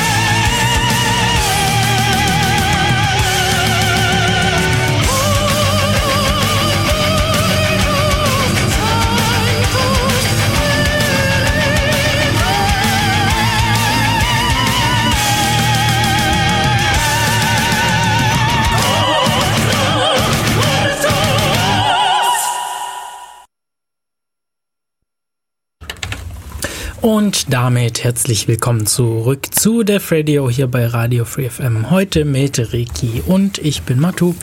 Wir reden über Machine Learning oder maschinelles Lernen und haben vor der Pause uns schon ein bisschen darüber unterhalten, wie, wie kann man die Algorithmen so einteilen nach der Art, wie sie lernen. Und ähm, wollten uns jetzt mal so ein bisschen anschauen, was gibt es denn da so für verschiedene Algorithmen. Ähm, ein einfaches Beispiel hatten wir schon angesprochen mit der äh, sogenannten Regression oder linearen Regression, dass man ähm, vorhersagen möchte anhand von einem Teil der Eingaben, was, was, die, was die restlichen Variablen sein müssten. Ähm, und da hatten wir das Beispiel irgendwie Gewicht von Personen, Leute, die eher groß sind, haben natürlich tendenziell eher ein größeres Gewicht und Leute, die eher klein sind, eher ein kleines Gewicht. Und was ist da der Machine Learning Teil? Ja, der Machine Learning Teil ist, dass man eben anhand von Beispielen sozusagen erlernen kann, was wir denn erwarten würden, was so der durchschnittliche Gewicht ist, je nachdem bei welcher Größe. Oder auch umgekehrt, welche Größe, was ist so die durchschnittliche Größe gegeben eines bestimmten Gewichts. ja, eine andere Art des Algorithmus ist das auch schon bereits angesprochene Clustering, bei dem das Ziel ist, aus einem Datensatz ähnliche Daten herauszufiltern. Und wir nehmen jetzt mal als Beispiel den sogenannten K-Means-Algorithmus. Das, das K, also das K, steht dafür, ähm, wie viele Arten, also wie viele Cluster man bilden möchte, wie viele Arten von, Dat von Daten man sozusagen unterscheiden möchte. Und ähm, Mean, also Mean ist, ist, ein, ist ein Durchschnittswert. Und was passiert denn da so? Ähm, wenn wir, wenn wir irgendwie so, so also vielleicht können wir ein Beispiel ähm, Datensatz nehmen, der sehr gerne verwendet wird, ist der sogenannte Schwertlilien oder Iris Flower Datensatz. Der wird ganz gern hergenommen, um sich solche Sachen anzuschauen. Was ist das? Also so Schwertlilien, also diese Blumen, ähm, haben unterschiedliche Spezies und die sind ähm, so ein bisschen unterscheidbar je nachdem, wie lang ihre Blütenblätter sind, beziehungsweise ihre Kelchblätter. Ja, also die Blüten, ähm, die haben eine bestimmte, die Blätter haben eine bestimmte Länge und Breite und genauso haben die Kelchblätter, also das sind die, die inneren von diesen Blüten, ähm, Blätt, äh, ja, also auch Blättern, die haben auch eine gewisse Länge und Breite. Und so haben wir eben vier Features, also die, die Länge, Länge der Blütenblätter, die Breite der Blütenblätter, die Länge der Kelchblätter und die Breite der Kelchblätter. Also vier Eingabedimensionen. Und jetzt könnte man irgendwie, irgendwie wissen, es gibt mehrere, es gibt mehrere Spezies, aber wir wissen jetzt nicht, ähm, welche das sind und haben eben so einen Datensatz mit Längen und Breiten dieser Blätter. Und anhand dieser wollen wir jetzt irgendwie einen Algorithmus bestimmen lassen, so ja, welche, welche sind sich denn da besonders ähnlich. Und was dieser K-Means dann macht, der bestimmt zufällig irgendwelche Startpunkte, also nimmt sich einen von diesen Punkten, von diesen Samples heraus und ähm, macht es jetzt pro Cluster. Also wir wissen jetzt, es gibt drei verschiedene Spezies hier. Dann sagen wir dem, der soll drei Cluster bilden und der nimmt sich jetzt drei zufällige Startpunkte. Und dann fängt er an, ähm, die Punkte im Umkreis dazu zu nehmen und ähm, fügt die zu dem Cluster hinzu, wo die, die Varianz, also der, der, die Abweichung praktisch am kleinsten ist zu, dem, zu diesem Startpunkt. Und das funktioniert sehr, sehr schnell und effizient. Und so bildet der dann so Cluster heraus. Und wenn man auf der ähm, Wikipedia-Seite zum K-Means-Algorithmus gibt es dann auch so eine schöne Visualisierung davon. Die haben jetzt nur ähm, drei von den Features genommen statt den vier, weil vier kann man natürlich schwer ähm, darstellen. Also irgendwie so zweidimensionale Features kann man schön auf einem zweidimensionalen Plot irgendwie grafisch darstellen. Ähm, ein dreidimensionaler Plot geht auch noch irgendwie. Aber vierdimensionale Daten äh, vis äh, visuell darzustellen, wird schon ziemlich schwierig. Also man kann irgendwie Farben noch dazu nehmen, aber äh, wird schon ganz schön schwierig. Deshalb haben die hier eine Dimension weggelassen. Und da zeigt sich schön, auf, in diesem Bild sieht man schön, ja, dieser K-Means-Cluster-Algorithmus, der macht so irgendwelche Cluster, also anhand von Ähnlichkeiten ähm, unterteilt der diesen Datensatz. Ähm, hat aber nicht so wahnsinnig viel mit den realen Unterscheidungen der Spezies zu tun. Ähm, man sieht da, dass da eigentlich ja sozusagen falsch klassifiziert wird. Aber dennoch ist es ein Algorithmus, der viel eingesetzt wird, also insbesondere auch aufgrund seiner Effizienz. Und es gibt auch noch so ein paar Erweiterungen davon, der irgendwie dann bestimmte Sachen besser macht. Zum Beispiel statt, dass man ähm, den, schwer, den ersten Cluster Startpunkt zufällig auswählt, ähm, versucht er irgendwie einen besseren zu finden. Das beschleunigt den Ganzen nochmal, nennt sich dann irgendwie K-Means plus plus. Und so gibt es irgendwie verschiedene Verbesserungen für solche Algorithmen. Und vielleicht kann man hier an dieser Stelle noch erwähnen, wenn man damit mal rumspielen möchte, gibt es auch verschiedene Möglichkeiten, das zu machen. Also solche äh, Algorithmen auszuprobieren, einfach mal zu programmieren, zu schauen, wie reagieren die mit Datensätzen. Was ich ganz gern verwende, ist Python, die Programmiersprache Sprache Python im Zusammenhang mit der Scikit-Learn ähm, die ist für, ja, die, die hat verschiedene ähm, Machine Learning ähm, Algorithmen implementiert und die Website ist, glaube ich, schauen wir mal kurz, das finden wir doch schnell heraus. Genau, scikit-learn, also S-C-I-K-I-T-learn.org. Und da sind alle Informationen, wie man das Ganze äh, installiert, wie man die Sachen verwendet, ähm, Beispiele, Tutorials mit drin. Und es gibt auch andere, andere Tutorials im Web, die zum Beispiel dieses Scikit-Learn verwenden als Beispiel. Und da kann man, kommt man recht schnell dazu, irgendwas zu machen. Andere Möglichkeit wäre die Programmiersprache R, also so diese Statistik-Programmiersprache, sehr mathematisch. Ähm, für Leute, für Informatiker ist die manchmal ein bisschen gewöhnungsbedürftig, weil die irgendwie sich unterscheidet von anderen Programmiersprachen in der Art, wie sie verwendet wird. Ich komme nicht so wahnsinnig gut damit klar, deshalb bevorzuge ich Python. Ähm, und dann gibt es aber noch andere, zum Beispiel ähm, teilweise kostenpflichtige Dienste für Machine Learning. Irgendwie Microsoft hat da was, ähm, Amazon hat da was, Google hat da was. Äh, verschiedene Frameworks, die man teilweise kostenlos, teilweise kostenpflichtig verwenden kann, um solche Algorithmen auszuprobieren und Datensätze zu analysieren.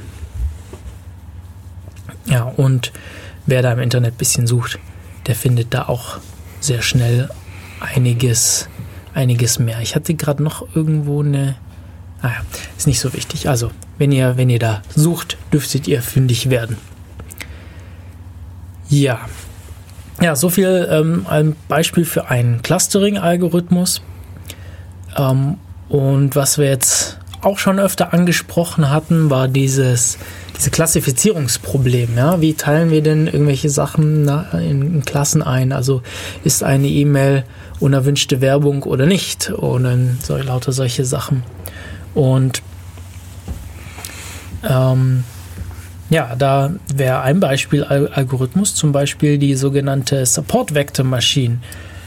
Ähm, hört man öfter mal, weiß man auch nicht so richtig, was es ist. Es ist ähm, so intuitiv, aber auch relativ simpel. Ja, also es ist natürlich nicht ganz so ganz so einfach, sowas dann zu implementieren, aber eigentlich ist die ist die relativ interessant. Suchen wir uns hier wieder mal ein Beispiel.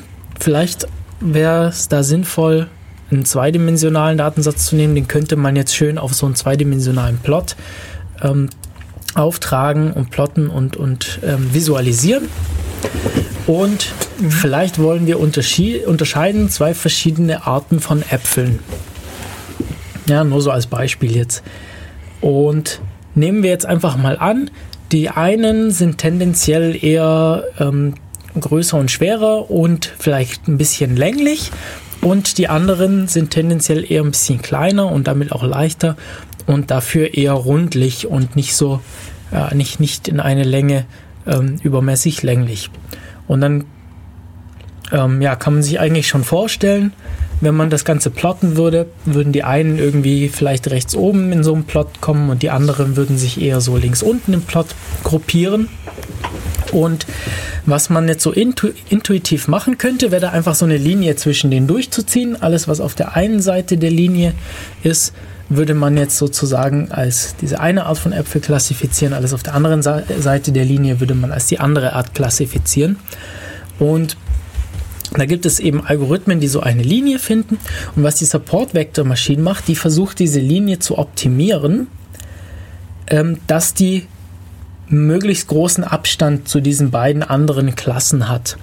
Also was, was, die, was der macht ist, das sucht sich die nächsten Beispiele. Also wir haben ja wie gesagt hier wieder so ähm, Beispieläpfel praktisch und es sucht sich die, die am nächsten an diese Trennlinie rankommen. Und das sind die sogenannten Support Vectors. Also das ist, ja, also das kann man einfach, ähm, einfach mathematisch lösen. Wir haben, wir haben eine Linie und wir, beziehungsweise wenn es mehrdimensionale Daten sind, haben wir eine, so eine Ebene oder eine Hyperebene, also einfach etwas, das ähm, ja, in, des, in dieser Dimension Daten linear trennt. Und im zweidimensionalen Fall ist das eben einfach eine Linie. Und ja, wir suchen uns also diese Support Vectors, diese beiden Beispiele, die am nächsten an diese Trennlinie rankommen. Und anschließend wird hier der Abstand maximiert, sodass der Abstand dann praktisch zwischen diesen beiden Klassen gleich groß ist.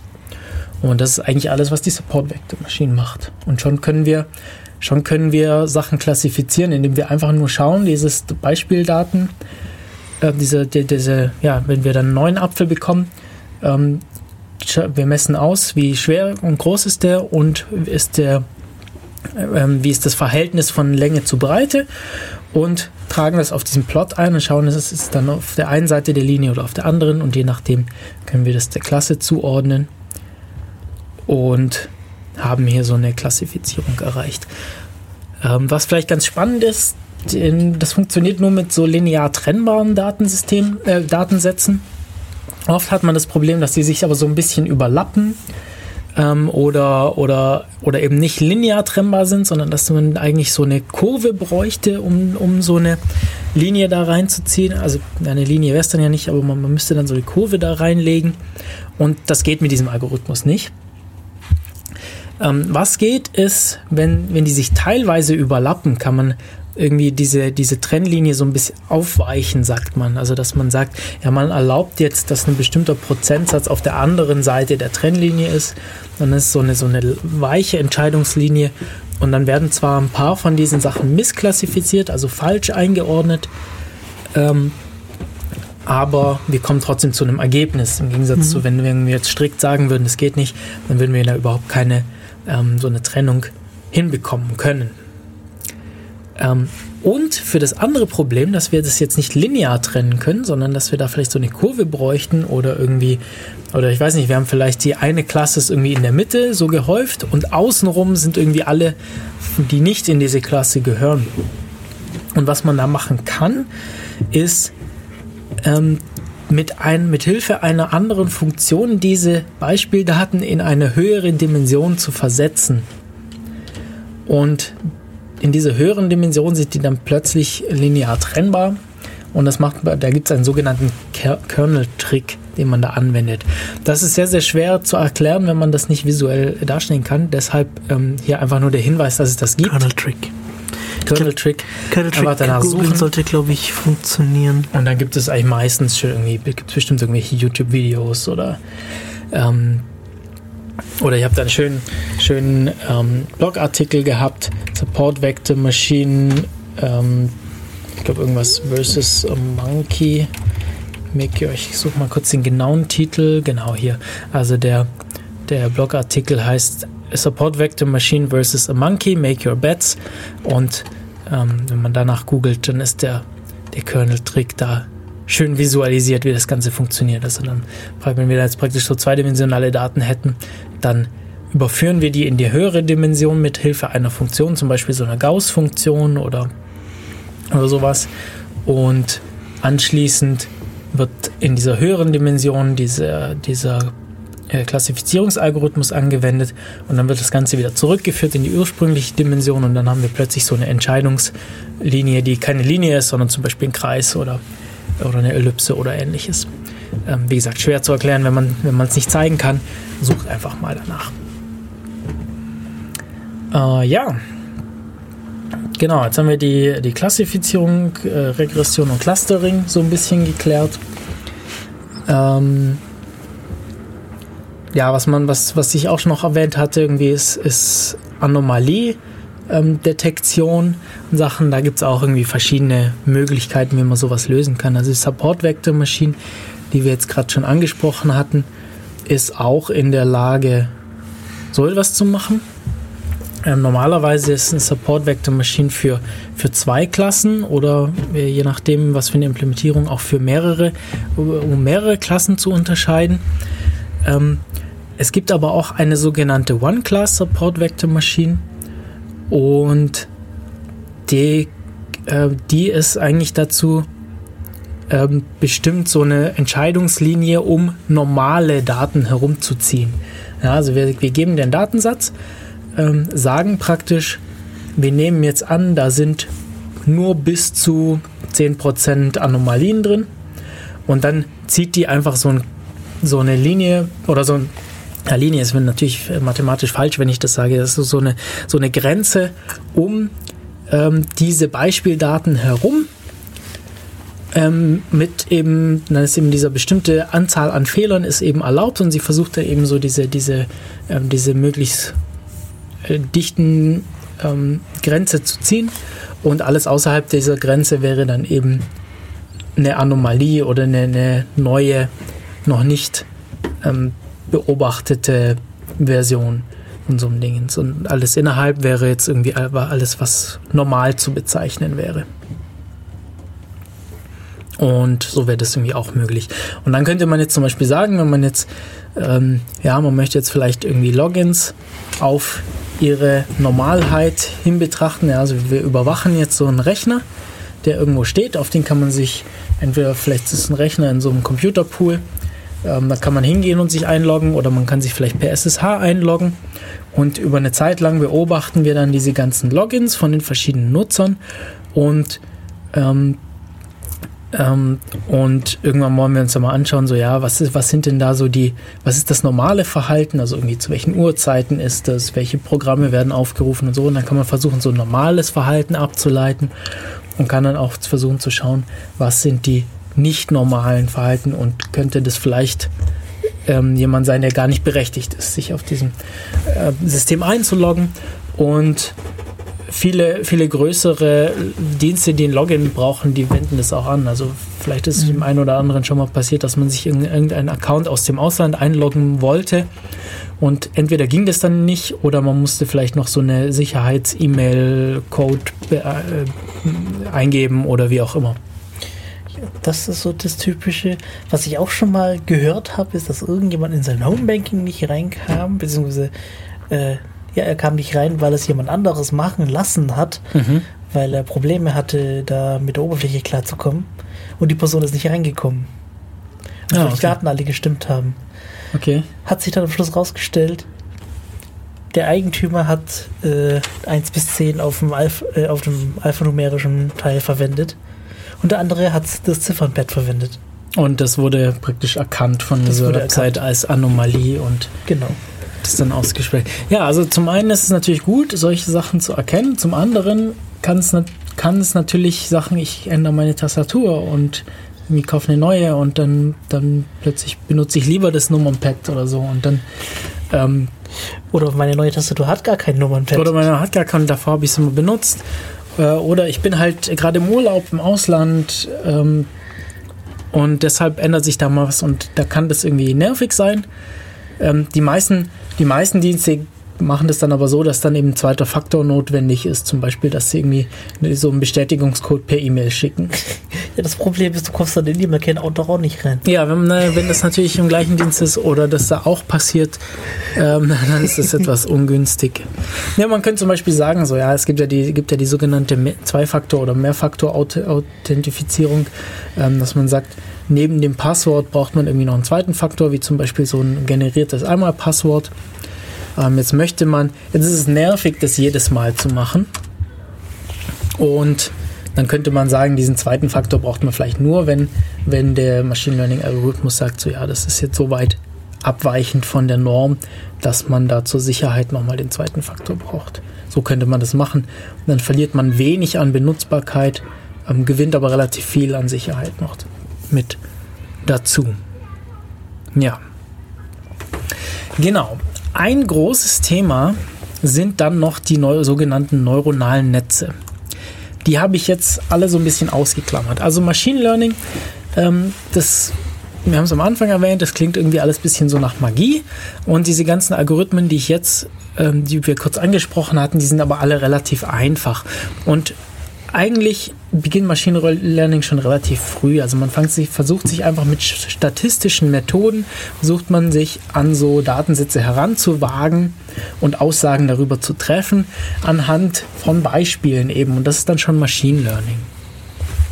Und ähm, was aber für mich persönlich irgendwie nochmal so das Ganze auf ein ganz anderes Level bringt, sind diese sogenannten neuronalen Netze. Also, was genau ist das jetzt? Das einfachste Beispiel ist ein einfaches Neuron. Man nimmt dann irgendwie gerne das sogenannte Perzeptron. Was ist dieses Perzeptron? Das ist ähm, so ein bisschen angelegt an die, ja, an die in der Natur vorkommenden Neuronen, also äh, Gehirnzellen oder Nervenzellen. Wie äh, funktioniert so eine Nervenzelle? Die hat, die sind die funktioniert elektrisch, also sie, sie leitet praktisch elektrischen Strom über, ja, über chemische ähm, Reaktionen, aber es, ist, sind elektrische Impulse und sie sind vernetzt mit anderen solchen Neuronen, anderen solchen Nervenzellen. Und was da typischerweise passiert, sie haben eine Seite, auf der die Eingänge sind, also auf der sie praktisch fühlen, ob andere an sie angeschlossene Neuronen gerade auslösen und elektrische Signale an sie weiterleiten. Und ähm, da sind dann typischerweise viele Neuronen angeschlossen. Und je nachdem, wie stark diese, wie stark sie hier stimuliert werden, also wie stark die, die, die Eingangsstimuli sind, ab irgendeinem Schwellwert wird dieses Neuron dann plötzlich anfangen, Signale weiterzugeben. Und das ist eigentlich alles, was passiert. Und das, das Lernverhalten ist dann nur so, dass man irgendwie anpasst diesen Schwellenwert ähm, oder anpasst, wie, wie stark man auf die, auf die verschiedenen anderen angeschlossenen Neuronen hört. Und so funktioniert das beim Perzeptron nämlich auch. Das ist einfach eine Funktion, die hat als Ausgabe eine 1 oder 0, also Genau. wahr oder falsch. Und als Eingang ähm, ist, kann dann verschiedenes sein. Also es könnte auch irgendwie pro Eingang, also es können beliebig viele Eingänge sein. Es könnte auch irgendwie wahr oder falsch sein. Es könnte aber auch irgendein Wert dazwischen sein. Und Also das typische Petzetron hat nur 0 typische hat nur 0,1. Genau.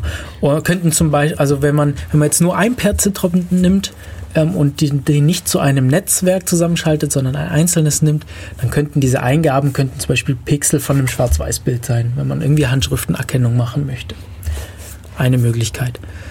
Ähm, ja, und dann wird jedem dieser Eingabepixel oder Werte wird dann noch so ein Gewicht zugeordnet, also wie stark wirkt sich das auf das Ergebnis aus. Und dann werden diese Gewichte mal der Eingang zusammengezählt, geschaut, ist es über dem Schwellenwert oder nicht. Wenn ja, kommt eine 1 raus. Wenn nicht, kommt eine 0 raus. Und das war es eigentlich schon.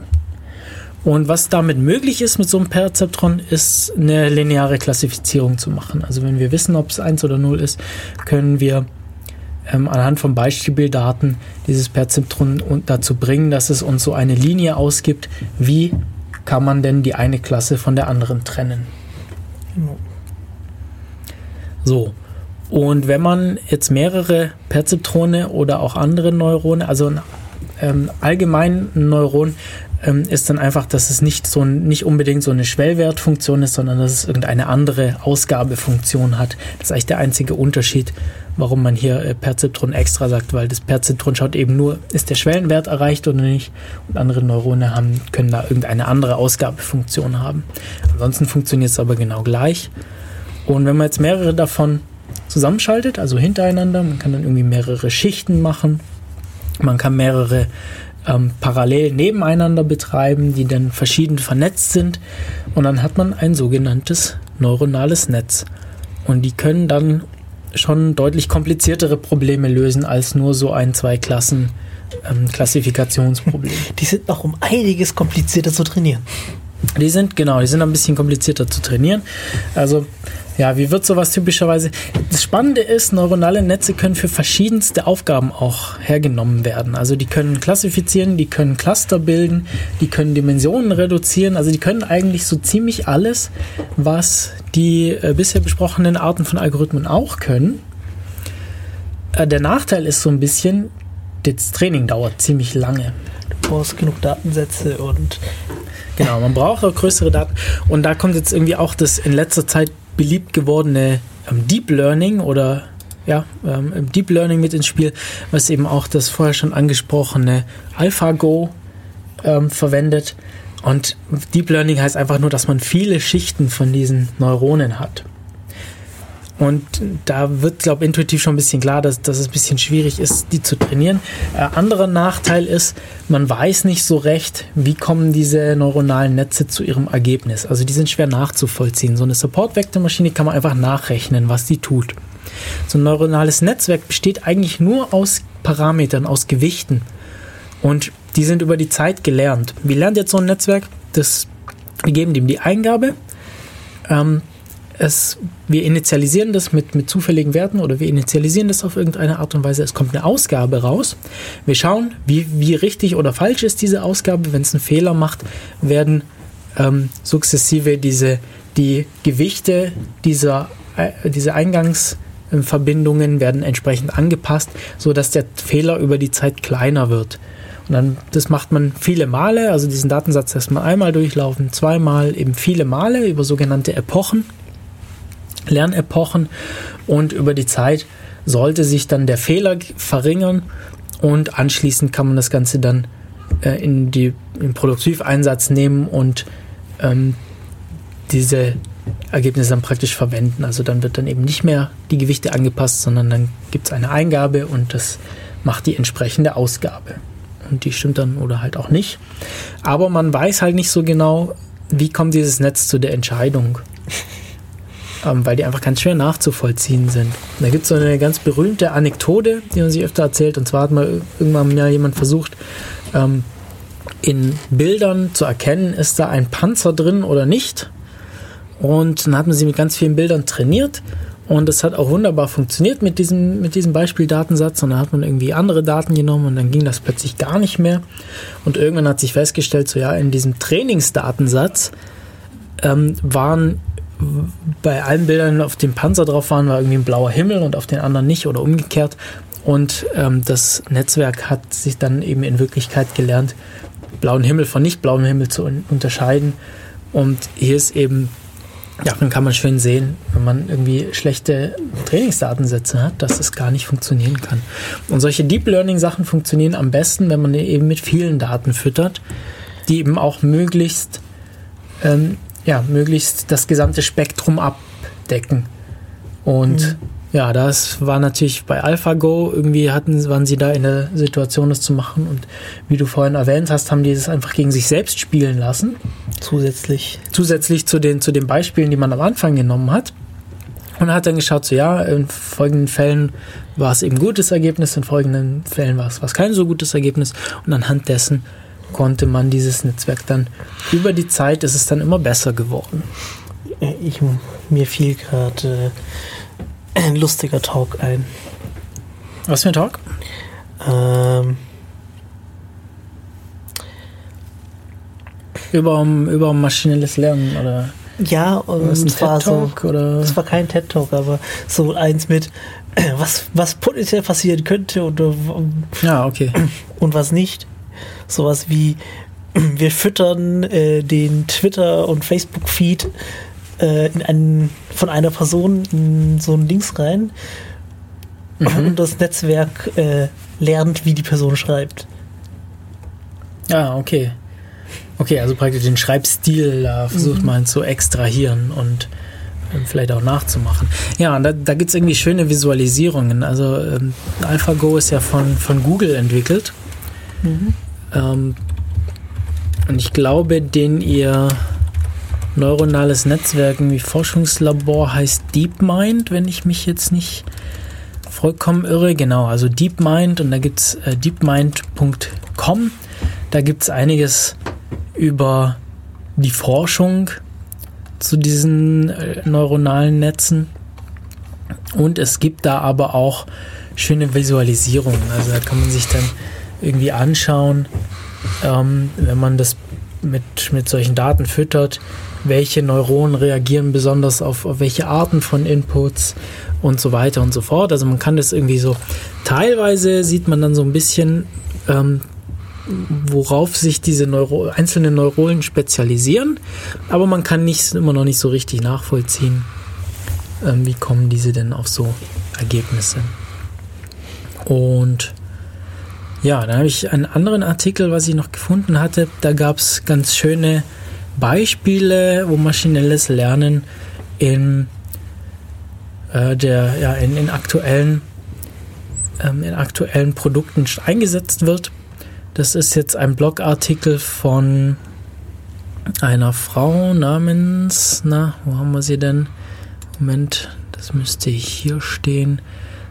Äh, Olivia Close oder Close, ich weiß nicht genau, die sie arbeitet, okay, sie arbeitet in Deutschland, dann ist es wahrscheinlich Olivia Klose und äh, sie arbeitet bei Microsoft, entsprechend ist das ein bisschen auf Microsoft-Dienste äh, ausgelegt, aber äh, gibt trotzdem als trotzdem ganz gut als Beispiel herzunehmen.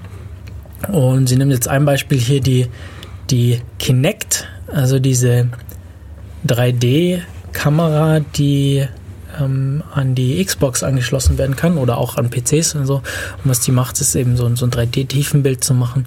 Und ähm, was man ja machen möchte, ist damit zum Beispiel so Gestenerkennung. Und dafür muss man irgendwie die Person erstmal in dem Bild erkennen, in diesem tiefen Bild und dann auch noch tracken. Und an diesen, an diesen äh, Vorgängen sind verschiedene Machine Learning-Algorithmen mit beteiligt.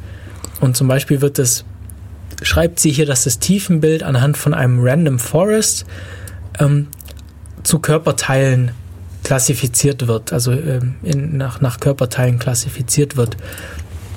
Vielleicht kurz der Random Forest.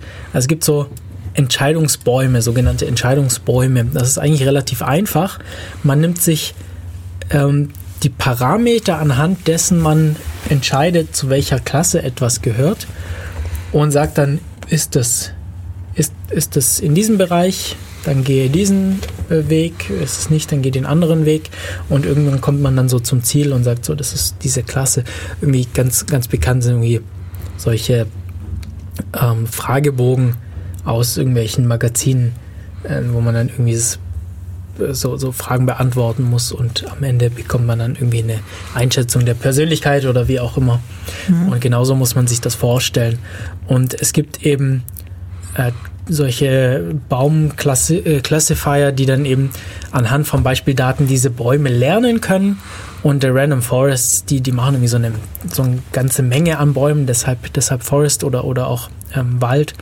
Und äh, die funktionieren relativ gut. Und die können eben solche Klassifizierung vornehmen. Ja, und anschließend werden hier Clustering-Algorithmen eingesetzt, um, um ähm, Gelenke oder Gelenkpositionen zu erkennen und äh, diese und die Körperbereiche zu diesen zusammenfassen. Und genau, so, so, so ist eben hier beschrieben, wie das Ganze bei der, bei der Microsoft Kinect gemacht wird. Auch gern eingesetzt bei Spracherkennung und Übersetzung, hier als Beispiel der Skype Translator, aber auch sehr, ähm, sehr viel im Gespräch gewesen in letzter Zeit war das Google Translate, ähm, die jetzt auch eine interessante Erkenntnis hatten, und zwar, dass sie haben eben diese Übersetzer für, die, für diese Übersetzung neuronale Netze trainiert. Also einfach Beispielsatz in einer Sprache, Beispielsatz in einer anderen Sprache und das Netzwerk soll mit der Zeit eben lernen, wie von dieser einen Sprache in die andere zu übersetzen ist und umgekehrt. Das Spannende war, man hat das mit verschiedenen Sprachen trainiert, also zum Beispiel von Sprache A nach B und von Sprache B nach C. Und das Netzwerk war dann aber hinterher auch in der Lage, von Sprache A nach C zu, zu übersetzen, obwohl es dafür nie ähm, konkrete Beispiele gab. Also es gab nur für diesen Zwischenschritt irgendwie Beispiele. Und davon ähm, war es, das ist, das ist eine sehr spannende Erkenntnis auch für die Gehirnforschung, weil man ähm, daraus irgendwie ableiten kann, ja, es gibt eigentlich so eine, so eine Meta-Sprache, wo einfach Bedeutung für Sprache so zusammengefasst ist, die unabhängig ist von, von, von der tatsächlichen ähm, Sprache wie Deutsch, Englisch, Japanisch, wie auch immer. Ähm, also sehr, sehr spannend. Ja, dann irgendwie Netflix ist hier noch als Beispiel genannt. Äh, diese, die Produktempfehlungen oder die, die, die Empfehlungen von Filmen oder, oder Amazon-Empfehlungen, was, was man denn bitteschön kaufen könnte. Und das wird eben auch an Beispielen gemacht. Also man, man lernt eben, was machen, wofür interessieren sich Leute. Und dann hat man ein neues Beispiel, jemand interessiert sich für das und dann kann man davon ableiten, dass es auch für andere Sachen akzeptiert. Ab und Ja. zu kommen wir trotzdem sehr ulkige Sachen raus. Ja, und manchmal, manchmal ist es komisch, das liegt dann irgendwie, ja. Ja, es ist halt. Es ist halt, es ist halt nicht perfekt. Da muss, das muss man einfach sagen. Ähm, es, es kommen da keine perfekten Ergebnisse raus und das ist auch nicht zu erwarten. Das ist irgendwie nur so gut wie die Beispiele, die man hat und nur so gut wie das Modell, das man gebaut hat. Und das Ganze verbessert sich immer mehr. Ähm, aber perfekte Sachen sind da einfach nicht zu Baseball, erwarten. Baseballschläger auf Amazon kaufen ist sehr lustig. Baseballschläger? Habe ich noch nie probiert. Habe ich noch nie probiert. Baseballschläger. Weil Leute, die einen Baseballschläger gekauft haben, haben auch gekauft eine Skimaske. Okay. Gab es das als Beispiel oder? oder Ja. Okay. Ja, jetzt haben wir so einen etwas oberflächlichen, aber ich würde sagen, gar keinen schlechten Überblick über das Thema maschinelles Lernen gegeben. Und daran ist zu sehen, dass irgendwie vieles ist, kommt irgendwie aus der Statistik und ist irgendwie relativ gut zu verstehen. Und dann gibt es aber auf der anderen Seite aber auch solche Sachen wie, wie, wie, wie die neuronalen Netze, die irgendwie durchaus nicht so trivial zu verstehen ist und an denen, äh, bei denen sicherlich noch viel Spannendes passieren wird in nächster Zeit. Ja, ich habe den Talk gefunden, den, den ich vorher gemeint habe. Der Ah, ist, okay. ist von Tom Scott, äh, When Facebook Resurrected the Dead. Okay. Ah, okay, da haben es irgendwie verwendet, um Nee, das ist, äh, das ist so ein Talk so mit Zukunftsvisionen. Hm, Okay, okay, okay. So, Verstehe. Gut, ja, jetzt haben wir auch gar nicht mehr viel Zeit. Das heißt, ich würde einfach vorschlagen, wir bringen unsere Sendung hier so ein bisschen zum Abschluss. Mhm. Ähm, schön, dass ihr dabei wart. Im Studio waren heute Ricky. Schön, dass du da warst. Ich bin Matu.